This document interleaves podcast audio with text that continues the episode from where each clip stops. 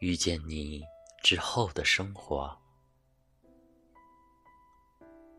我要向你吐露我整个的一生。我的一生确实是从我认识你的那一天才开始的。在此之前，我的生活郁郁寡欢，杂乱无章。它像一个蒙着灰尘、布满蛛网、散发着霉味的地窖。对它里面的人和事，我的心里。早已忘却了。你来的时候，我十三岁，就住在你现在住的那所房子里。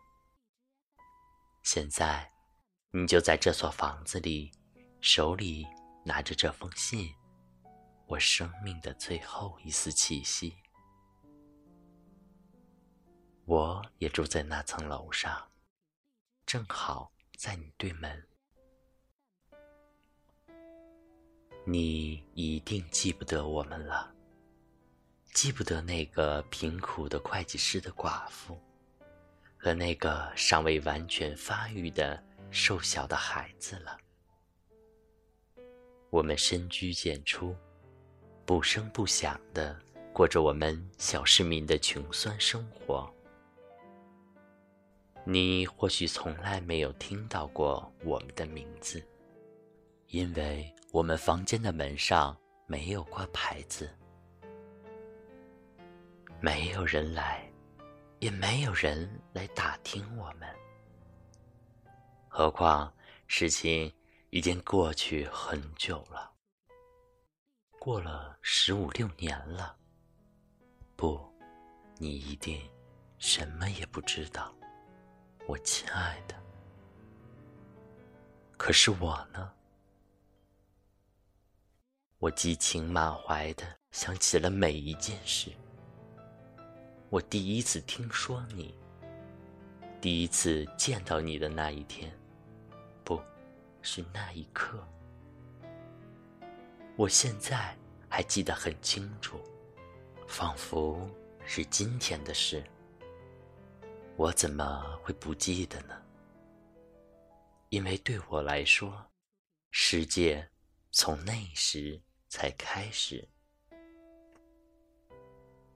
请耐心，亲爱的，我要向你从头诉说这一切。我求你听我弹一刻钟，不要疲倦。我爱了你一辈子，也没有感到疲倦啊。你搬进我们这所房子来以前。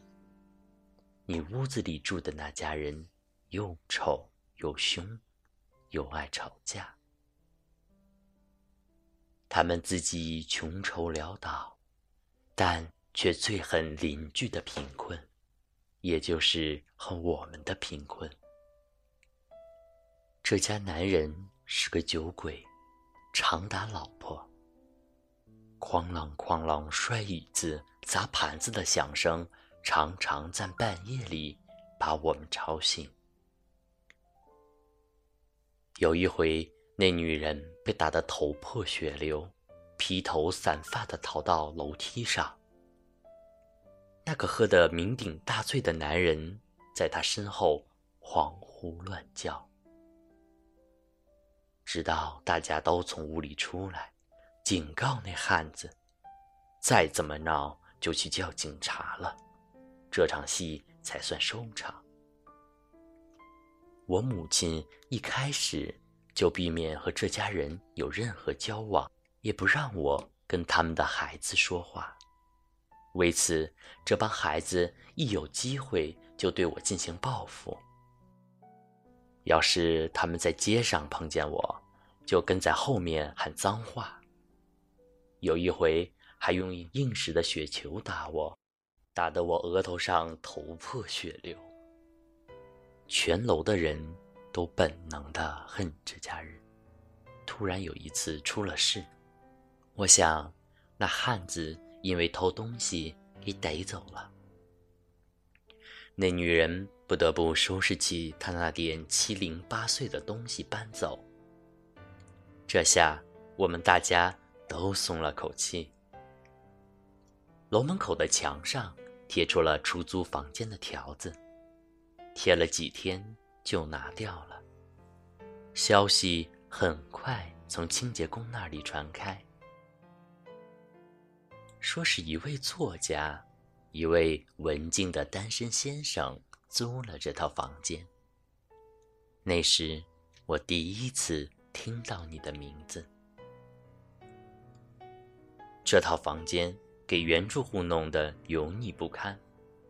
几天之后，油漆工、粉刷工。清洁工、裱糊匠就来拾掇房间了，敲敲锤锤，又拖地又刮墙，但我母亲对此倒很满意。她说：“这下对门又脏又乱的那一家终于走了。”而你本人在搬来的时候，我还没有见到你的面。全部搬家工作都由你的仆人照料。那个个子矮小、神情严肃、头发灰白的管事仆人，他轻声细语、一板一眼的，以居高临下的神气指挥着一切。他使我们大家都很感动。首先，因为管事的仆人在我们这个楼里是件很新奇的事；其次，他对所有的人。都非常客气，但并不因此而降格，把自己等同于一个普通仆人，和他们好朋友似的山南海北的聊天。从第一天起，他就把我的母亲看作太太，恭恭敬敬地向她打招呼，甚至对我这个丑丫头，也总是既亲切又严肃。每逢他提到你的名字，他总带着某种尊敬，带着一种特殊的崇敬。大家马上就看出，他和你的关系远远超出了普通仆人的程度。为此，我多么喜欢他，多么喜欢这个善良的老约翰啊！虽然我嫉妒他。老是可以在你身边侍候你。我把一切都告诉了你，亲爱的。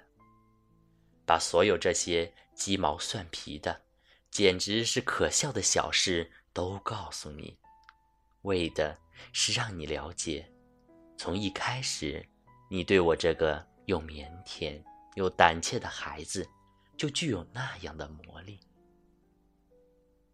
在你本人。还没有闯入我的生活之前，你身上就围上了一圈灵光，一道富贵、奇特和神秘的光华。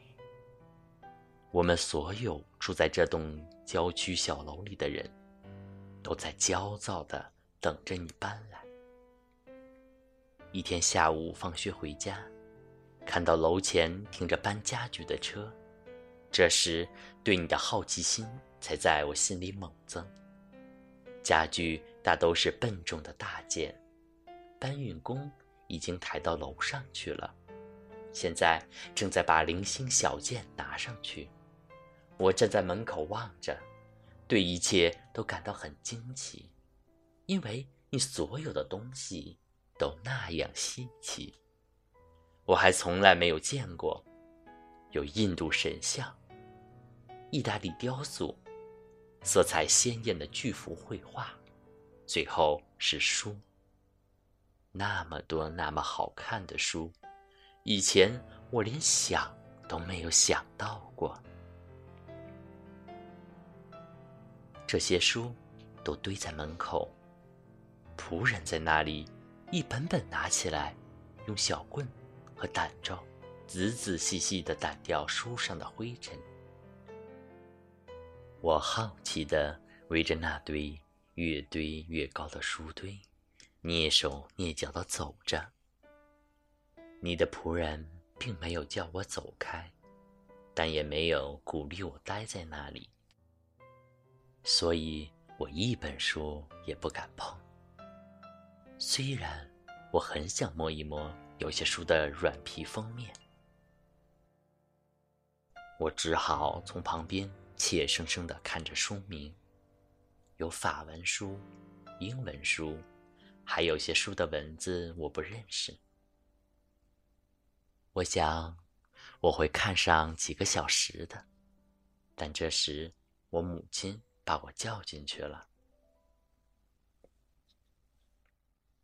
整个晚上我都没法不想你，而这还是在我认识你之前呀。我自己只有十来本便宜的破硬纸板装订的书，这几本书我爱不释手，一读再读。这时我在冥思苦想，这个人，嗯，会是什么样子呢？有那么多漂亮的书。而且都看过了，还懂得所有这些文字，他还那么有钱，同时又那么有学问。想到那么多书，我心里就滋生起一种超脱凡俗的敬畏之情。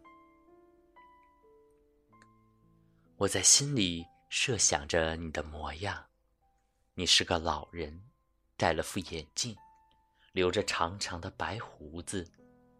有点儿像我们的地理教员，只是善良的多，漂亮的多，温和的多。